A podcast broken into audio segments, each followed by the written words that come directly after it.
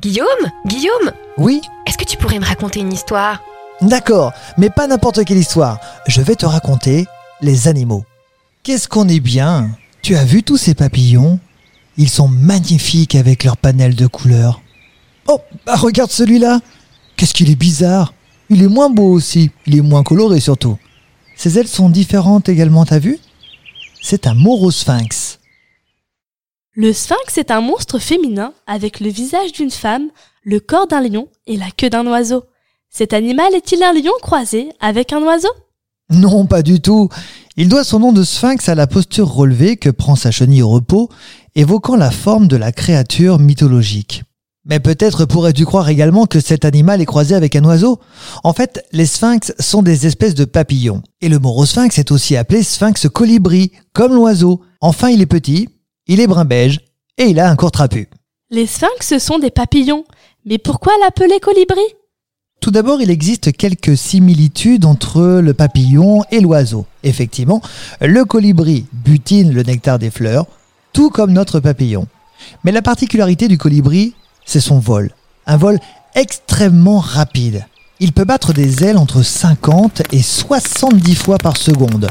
Le morosphinx est quant à lui l'un des papillons les plus rapides, avec une vitesse de vol pouvant atteindre les 50 km/h. Notre papillon a pour conséquent des particularités ressemblant fortement au colibri. Où peut-on l'observer?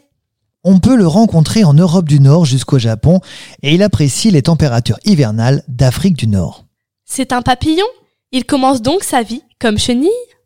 Tout à fait. Comme tous les papillons, le morosphinx pond des œufs, environ 200, sur des végétaux. La chenille va alors se développer tranquillement sur ces plantes, y trouvant gîte et couvert. Elle passera du vert pâle rayé de blanc au brune rayé de jaune, et par la suite elle va grandir et trouver le sol afin de se cacher dans une chrysalide. Existe-t-il une différence entre le mâle et la femelle? La queue du morosphinx est en forme de pinceau relativement allongée chez le mâle, et cette même queue est au contraire élargie et plus arrondie chez la femelle. Avec de très bons yeux, mais je te conseille d'avoir une loupe, tu peux déterminer si c'est un mâle ou une femelle qui sortira de la chrysalide. Tout est une question d'orifice. Que ce soit mâle ou femelle, l'anal se situe toujours sur le dixième et dernier segment, le génital du mâle sur le neuvième, celui de la femelle sur le huitième et l'orifice de ponte sur le neuvième.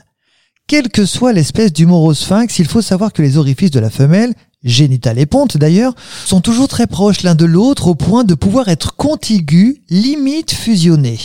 Alors pour résumer, et ce sera plus simple, oui, il existe bien une différence entre un mâle et une femelle, mais bravo à toi si tu arrives à le déterminer.